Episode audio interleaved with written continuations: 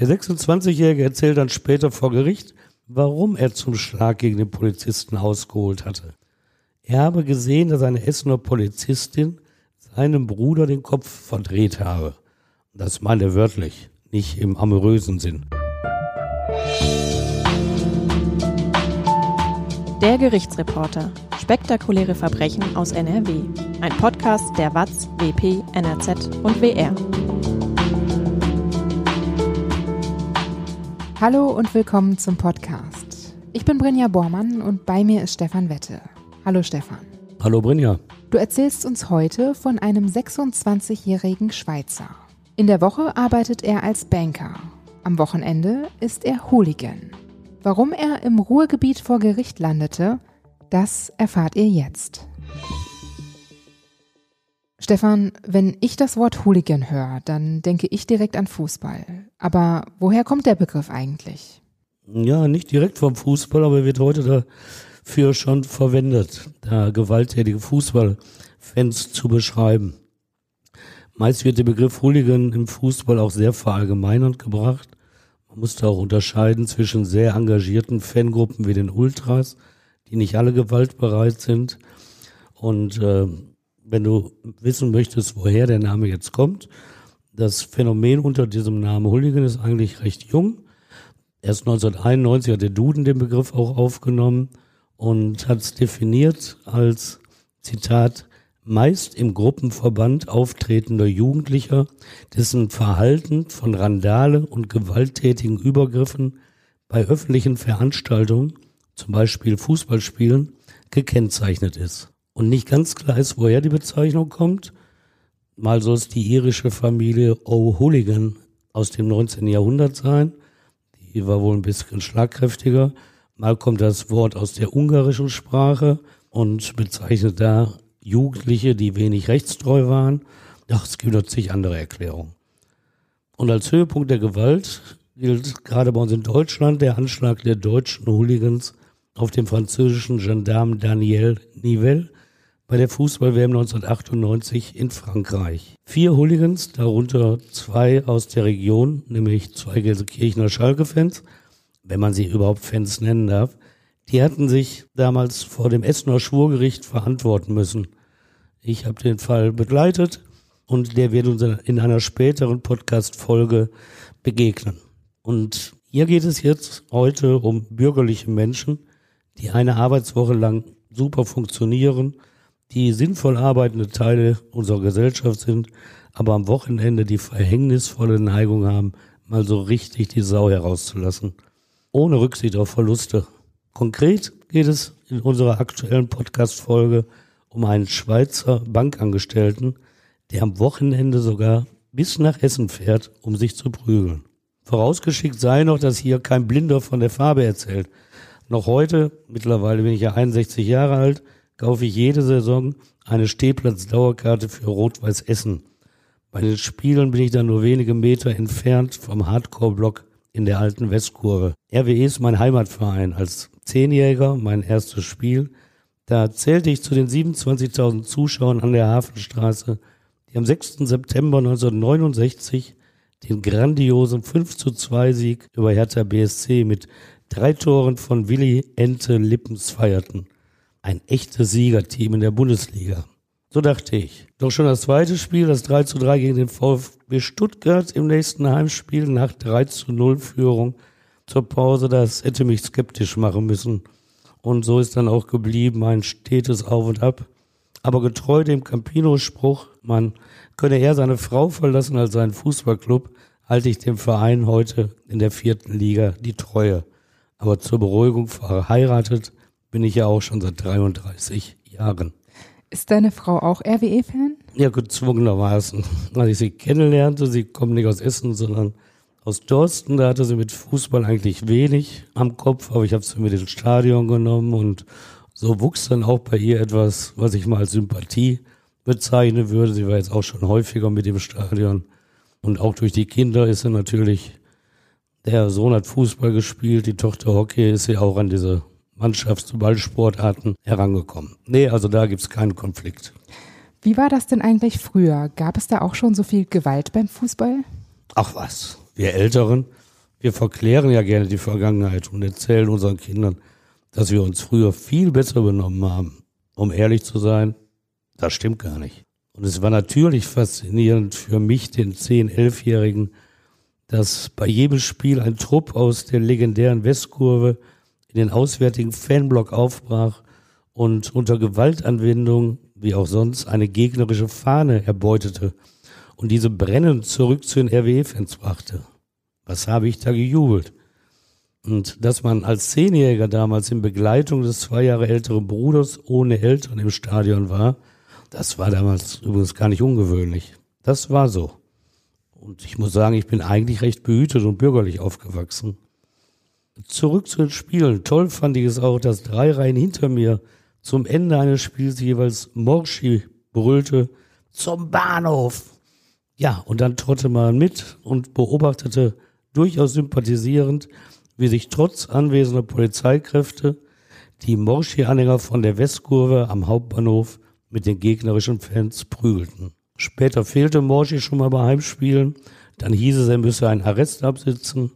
Das klang dann schon für mich nicht mehr so toll. Und viele Jahre später habe ich dann aber auf einer Fete gehört, dass Morschi die Schlägerkarriere aufgegeben habe, zur Post ging und dann als Beamter Briefe ausgetragen hat. Und was ist aus deiner Hooligan-Karriere geworden? Ja, die endete, bevor sie begann. Das war damals in der Schalker Glückauf-Kampfbahn. 14 Jahre alt war ich. Es gab einen völlig unberechtigten Elfmeter gegen RWE. Die sind übrigens immer völlig unberechtigt. Und das halbe Stadion lief auf dem Platz, um sich zu prügeln. So war das damals. Zäune gab es nicht, die das Spielfeld damals abgeriegelt hätten. Und neben mir stand ein ganz seriöser Mann in Trenchcoat mit Regenschirm und sagte, komm, wir gehen auch auf den Platz und prügeln uns. Nee, das war nicht meine Welt. Ich blieb einsam und allein auf meinem Platz stehen. Und so endete meine Hooligan-Karriere, denn Gewalt war nicht mein Ding. Und ein letzter persönlicher Einschub, um sich dem Phänomen der Gewalt im Fußball zu nähern. Mein Schwiegervater erzählte mir von den Spielen in der kleinen Gemeinde Schermbeck am Niederrhein in den 50er Jahren, also auch schon gut 70 Jahre her. Von Kreisliga-Begegnungen berichtete er und da hätten sich nach jedem Spiel die Dörfler untereinander geprügelt. Das habe am Sonntag einfach dazugehört.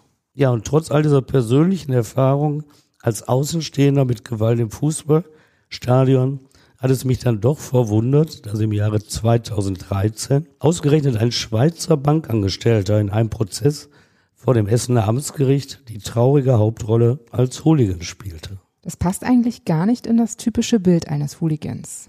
Nee, gar nicht. Nicht in dieses Klischee des gewaltbereiten Jugendlichen, ein wenig asozial, der die Fußballspiele nur ausnutzt, um seine Gewalt auszutoben. Aber tatsächlich kommen Hooligans oft eben nicht aus der unteren sozialen Schicht. Parallelen gibt es übrigens im Kleinen. Ich habe an der Essener Hafenstraße auch schon neben einem Richter gestanden, der einen Becher Stauderpilz in der linken und eine Bratwurst in der rechten Hand die eigenen Spieler lautstark und zornentbrannt als Würste beschimpfte oder neben einem Staatsanwalt, der die Gegner beleidigte. Okay, das waren keine Hooligans, aber verbal schon ein wenig grenzwertig. Ich habe angehende Lehrer als Schläger im Stadion erlebt. Andere waren Studenten, selbstständige Handwerker. Diese bürgerlichen Existenzen, die ich alle irgendwann mal vor Gericht hatte wegen Gewalt im Stadion, die gehörten nicht zur Minderheit in der Hooligan-Szene. Und vor diesem Hintergrund wundert sich der Gerichtsreporter dann doch nicht lange über einen Schweizer Bankangestellten, der während der Woche im dunklen Anzug kompetent, seriös und sachlich seine Kunden am Schalter berät und am Wochenende zur Schlägertour aufbricht. Und sonderlich brutal sah der junge Mann auch nicht aus, der da am 3. September 2013 vor dem Essener Schöffengericht in der Anklagebank saß. 26 Jahre alt, gepflegter Haarschnitt, dunkler Anzug, auf der Nase eine Brille mit schmaler Umrandung.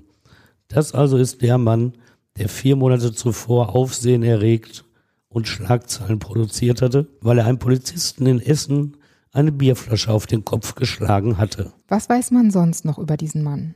In den Gerichtsverhandlungen werden ja immer Ausschnitte aus dem Leben der Angeklagten ausgebreitet. Und da war es bei ihm zu erfahren, dass er seine Berufsmatura, das ist wohl vergleichbar unserem Fachabitur, bestanden hatte, danach eine kaufmännische Ausbildung absolviert, in der öffentlichen Verwaltung gearbeitet und zum Schluss bei einer Bank angefangen hatte. Verlobt ist er auch, das ist damals noch gar nicht lange her gewesen. Also eigentlich ist er auf einem guten Weg hin zu einem weiterhin bürgerlichen Leben. Aber das will er offenbar nicht in aller Konsequenz. Denn er ist nicht nur Anhänger des Schweizer Erstligisten FC Young Boys Bern, er gehört wohl auch ihrer Ultragruppierung Amica Berna, Freunde Berns an. Und diese Organisation, die pflegt eine Freundschaft mit den Ultras des Wuppertaler SV, wie die Berner ein Traditionsclub. Allerdings ein bisschen tiefer angesiedelt. Er spielt aktuell und auch damals im Jahr 2013 in der vierten Liga in Deutschland. Und die Ausrichtung dieser Fangruppierung der Ultras aus dem Bergischen Land, die zeigt sich knallhart an ihren Sprüchen. Zitat, brutal, bergisch, asozial. Oder ein anderer Spruch, nur der harte Kern, Wuppertal und Bern. Die Ultras von Bern und Wuppertal besuchen sich also regelmäßig. Genau, die unterstützen sich auch gegenseitig bei Spitzenspielen. Doch die Partien mit vollen Tribünen in Deutschland sind in der vierten Liga sehr selten. Da kommen Dorfclubs wie Wiedenbrück oder Homberg und die bringen kaum Zuschauer mit. Und wenn die Amateurmannschaften der Bundesligisten kommen, dann herrscht ebenfalls gähende Leere auf der Gästetribüne. Vereine wie Wuppertal und Essen, die weiterhin auf ihre Fans bauen können, die leiden richtig darunter. Und da ist der 10. Mai 2013 für beide Vereine eine ganz andere Nummer. Das Stadion an der Hafenstraße in Essen wird gut gefüllt sein, wenn der WSV in Essen auf RWE trifft. Das wissen die Verantwortlichen schon vorher auch, wenn es die vierte Liga ist. Im Stadion wird es voll sein, wird angesichts der Gesänge und Sprechchöre Bundesliga-Atmosphäre herrschen. Und auch bei Amica Bern in der Schweiz steht der 10. Mai 2013 schon dick rot angestrichen im Terminkalender. Derartige Derbys versprechen Hasstiraden von den Rängen, illegale Pyro und handfeste Schlägereien. Also Stimmung in der Bude. Der Schweizer Banker scheint sich auch darauf zu freuen. Ja, der freut sich so sehr, dass er sogar bereit ist, sich hinter Steuer seines Wagens zu setzen und 641 Kilometer zurückzulegen, um in rund sechseinhalb Stunden von Bern nach Essen zu fahren. Neben ihm sitzt sein ein Jahr älterer Bruder, der ist auch dabei. Und der Banker ist auch gar nicht unerfahren in diesen Dingen. Die Auswärtsspiele des Wuppertaler SV, die locken ihn schon länger. 2009 hatte die Polizei beim Drittligaspiel des WSV gegen den VfL Osnabrück erstmals die damals noch junge Fanfreundschaft Wuppertal-Bern registriert. Und wenige Monate später, beim Rückspiel am 13. März 2010, da war schon unser Banker aktiv dabei und bekam seine erste Vorstrafe, denn wegen versuchter Körperverletzung zu Lasten eines Polizisten bei diesem Spiel hat ihn das Amtsgericht Osnabrück zu einer immerhin niedrigen Geldstrafe verurteilt. Und dann, bevor er 2013 nach Deutschland zum Brisantspiel der Wuppertal in Essen anreist, ist er auch in den Aufzeichnungen der Kantonspolizei Bern vermerkt. Wegen seiner Aktivitäten haben die Beamten ihn nämlich in der landesweit gültigen Datei Hugen erfasst. Er hat auch schon ein Stadionverbot für ganz Deutschland. Aber ihn kümmert das nicht. Es stoppt ihn nicht auf seiner Fahrt nach Essen. Die Polizei versucht ja oft Fangruppen zu trennen. Wie läuft das in Essen? Das läuft eigentlich ganz gut. Das Stadion Essen war damals erst wenige Monate alt. Also ein modernes Stadion, das allen Sicherheitsanforderungen auch entspricht. Und deshalb ist das für die Polizei bei Brisantspielen kein größeres Problem. Die Fanblöcke lassen sich schon bei der Anreise leicht trennen. Jeder kommt auf seine eigene Tribüne. Knifflig war und ist dagegen der Essener Hauptbahnhof. Tausende Essener starten von dort mit Bussen zum RWE-Stadion. Hier kann es zu Schlägereien kommen. Deshalb riegelt die Polizei den Bereich ab. Und die Wuppertaler versuchten damals so wie andere Fans auch schon, den Riegel zu durchbrechen, um sich mit den Essenern zu prügeln. Und mit dabei in diesem Block der Wuppertaler die beiden Berner, der 26-Jährige und sein etwas älterer Bruder. Der 26-Jährige erzählt dann später vor Gericht, warum er zum Schlag gegen den Polizisten ausgeholt hatte. Er habe gesehen, dass eine Essener Polizistin seinem Bruder den Kopf verdreht habe. Das meint er wörtlich, nicht im amorösen Sinn. Und sie habe dessen Kopf im Schwitzkasten gehabt. Deshalb habe er dahin gewollt, um seinem Bruder zu helfen. Wie ist es dazu überhaupt gekommen? Ja, das spart er in seiner Erzählung natürlich aus, warum die Polizistin den Bruder in den Schwitzkasten nehmen musste. Ja, wie wird er wohl in die Situation gekommen sein? Wird was gesagt haben und er wird sich ihren berechtigten Anweisungen widersetzt haben. Aber davon erzählt unser Angeklagter nichts. Er sagt, er wollte helfen. Und da habe er plötzlich gesehen, dass ein männlicher Polizist seiner Kollegin, der Polizistin, helfen wollte. Und nur deshalb habe er mit seiner Bierflasche auf den Kopf des Beamten geschlagen. Er habe den Mann nur abwehren wollen. Das alles bedauere er sehr, versichert er dem Gericht und erklärt nochmal, er habe gar nicht den Kopf treffen wollen, sondern die Schulter des Beamten. Und nur weil der sich plötzlich abgedreht habe, sei der Schlag leider, leider am Kopf gelandet. Aber ob auf den Kopf oder auf die Schulter einen Polizisten anzugreifen, ist jetzt nicht besonders schlau. Nee, ne? Ist eigentlich auch für jeden Straftäter eine uralte Regel, dass man keinen Polizisten angreift oder schlägt. Zumindest nicht, wenn man in der wirklich weitaus stärkeren Position ist. Und vor allem tut man es nicht, wenn dieser Polizist von vielen Kollegen umgeben ist. Und so kam es, wie es kommen muss. Andere Beamten nahmen den Schweizer schnell fest. Und weil der Banker sich auch noch gewehrt hat, ist er natürlich ruckzuck am Boden fixiert worden und dann auch noch eine Anklage wegen Widerstand gekriegt. Und weil Ermittlern und Justiz klar war, dass der Schweizer sich in sein Heimatland absetzen könnte, kam er durch einen richterlichen Haftbefehl wegen gefährlicher Körperverletzung in Untersuchungshaft. Wie lange blieb er da? Bis zu seiner Hauptverhandlung vier Monate später. Er hat übrigens Haftbeschwerde eingelegt, weil er damit nicht einverstanden war. Aber die hat daran nichts geändert. Das Oberlandesgericht Hamm hat diese Haftbeschwerde zurückgewiesen die Verteidiger, die hatten angeführt, dass eine, Zitat, besonders hinterhältige und brutale Tatbegehung, Zitat Ende, nicht zu erkennen sei. Bis dahin hatte ihr Mandant übrigens zu den Vorwürfen geschwiegen. Und die Hammerrichter, die sahen das anders als die Verteidiger. Die stützten sich auf die Aussagen zahlreicher Polizisten und vor allem auf das Videomaterial. Und das belege laut OLG Hamm lückenlos, dass der Schweizer einen wuchtigen Schlag auf den Hinterkopf des Beamten ausgeführt habe. Und so ging es weiter. Die Verteidiger führten an, ihr Mandant sei eben kein, Zitat, randständiger Chaot, sondern ein bloßer Fußballfreund. Auch deshalb bestehe gar keine Fluchtgefahr. Doch auch Richter leben nicht im Elfenbeinturm fernab des Alltags. Ihm sei bekannt, sagte der Senat, dass die Gewaltbereitschaft von Hooligans keine Standesgrenzen kenne und gerade eine bürgerliche Existenz, die habe gegenüber der unteren sozialen Schicht die finanziellen Möglichkeiten, überhaupt Brisanzspiele im Ausland zu besuchen. Ja, und der Beschluss des Hammer OLG, der dürfte dem Bankangestellten, der da in seiner Zelle saß, auch Furcht eingeflößt haben. Denn der Senat wies ihn darauf hin, es sei besonders massiv zu ahnden, dass die Tat aus dem Bereich der Gewalt durch Hooligan-Gruppen komme. Im Ermittlungsverfahren hat die Staatsanwaltschaft auch einmal angeführt, es könne durchaus wegen versuchten Mordes ermittelt werden. Aber davon war dann im Prozess vor dem Schöffengericht keine Rede mehr. Amtsrichter Max Kellermann führte ruhig und sachlich durch die Hauptverhandlung und das Gericht sah auch keinen Anlass, die Gewalt durch Hooligans überzubewerten. Er bekam ein faires Verfahren. Was sagt denn eigentlich der Angeklagte selbst? Der hat ein Geständnis abgelegt. Allerdings mit einigen Beschönigungen, die Richter Kellermann dann auch mehrfach korrigieren musste, etwa wenn es um die Wucht des Schlages ging und der fast so war, als ob man einen Wattebausch wirft, dann sagte Kellermann, wie mit einem Baseballschläger. Ja, und dieser Banker, der zeigte sich übrigens auch nicht als der harte Mann vor den Richtern. Er schluchzte, er entschuldigte sich beim Polizisten. Also eigentlich ein softer Typ, aber beim dem 41 Jahre alten Beamten, den die Bierflasche am Hinterkopf ohne jede Vorwarnung getroffen hatte, kam das gar nicht an. Er lehnte die Entschuldigung ab. Was Sie gemacht haben, sagte er ihm, was Sie gemacht haben, das geht gar nicht. Punkt. Aus.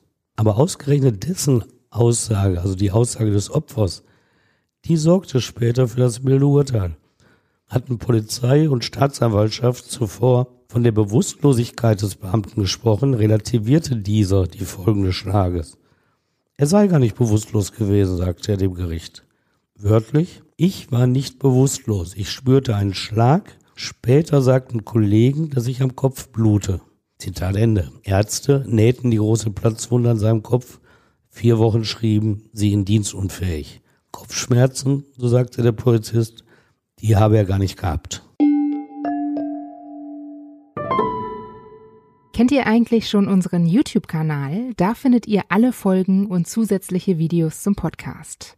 Schaut auch gerne mal auf Instagram vorbei. Auch da gibt es Einblicke hinter die Kulissen und Bilder zu den Fällen. Ihr findet uns unter der Unterstrich Gerichtsreporter. Jetzt geht's weiter mit dem Fall. Und wie lautet dann das Urteil? Zuerst sagte der Staatsanwalt, was will, und Staatsanwalt Eberhard Buschmann, der wollte den Angeklagten trotz der jetzt ja geringeren Vorwürfe für drei Jahre im Gefängnis sehen. Der begründete das, angesichts der aktuellen Gewaltentwicklung im Fußball müsse ein Signal gesetzt werden. Doch das Essener Schöffengericht sah nach vier Monaten Urhaft zwei Jahre Gefängnis mit Bewährung als ausreichend an. Wir würdigen damit seinen Lebenswandel vor und nach der Tat, betonte Richter Kellermann. Offenbar wollte das Gericht dem Angeklagten in seiner bürgerlichen Karriere keinen Stein in den Weg legen. Kellermann gab ihm noch einen Ratschlag mit. Wenn Sie wieder zum Fußball gehen, dann gehen Sie am Ultrablock vorbei und nehmen Platz bei den Familienvätern. Was sagt denn der Polizist zu dem Urteil? Ist der damit zufrieden? Ja, das hat mich auch interessiert. Und nach diesem Bewährungsurteil habe ich ihn dann angesprochen, habe ihn gefragt, was er von der Entscheidung halte. Und da zeigt er sich keineswegs rachsüchtig. Es ist angemessen sagte er. Er ist ja ein junger Mann. Ja, und dieser junge Mann, der gewaltbereite Hooligan und Bankangestellte, als er am Ende der Verhandlung aus der U-Haft entlassen wurde und wieder frei war, stand eine Frau im Zuhörerbereich des Saales auf, ging auf ihn zu und umarmte ihn. Es war seine Mama, angereist mit zwei seiner Brüder. Ich glaube, das darf man in den harten Hooligan-Kreisen auch nicht so erzählen. Stefan, danke, dass du uns die Geschichte vom Schweizer Hooligan erzählt hast. Tina hat uns übrigens einen Kommentar bei YouTube geschrieben. Sie schreibt, ich höre euch gerne zu und freue mich auf die nächsten Berichte. Vielleicht gibt es ja auch mal einen mit Happy End. Was meinst du, Stefan? Ich finde ja als Gerichtsreporter, dass die Geschichten eigentlich alle ein Happy End haben, weil sie zeigen ja, wie unsere Gesellschaft mit dem Bösen umgeht.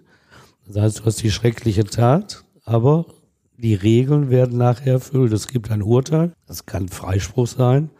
Wenn der berechtigt ist, ist es ein Happy End. Und wenn es eine Strafe ist, ist das auch ein Abschluss für einen Konflikt. Ja, so kann man das auch sehen. Danke, Tina, für deine Nachricht. Feedback und Kritik könnt ihr uns immer gerne an hallo@der-gerichtsreporter.de schicken oder auch bei Instagram und YouTube. Und wir freuen uns natürlich auch über eine Bewertung bei Apple Podcasts, denn wenn ihr uns da bewertet, dann hilft uns das, dass wir leichter gefunden werden und dass wir das hier auch weitermachen können. In zwei Wochen gibt es wieder einen neuen Kriminalfall aus der Region und ich freue mich, wenn ihr auch dann wieder zuhört. Bis dann. Ja, danke euch. Tschüss, bis nächstes Mal.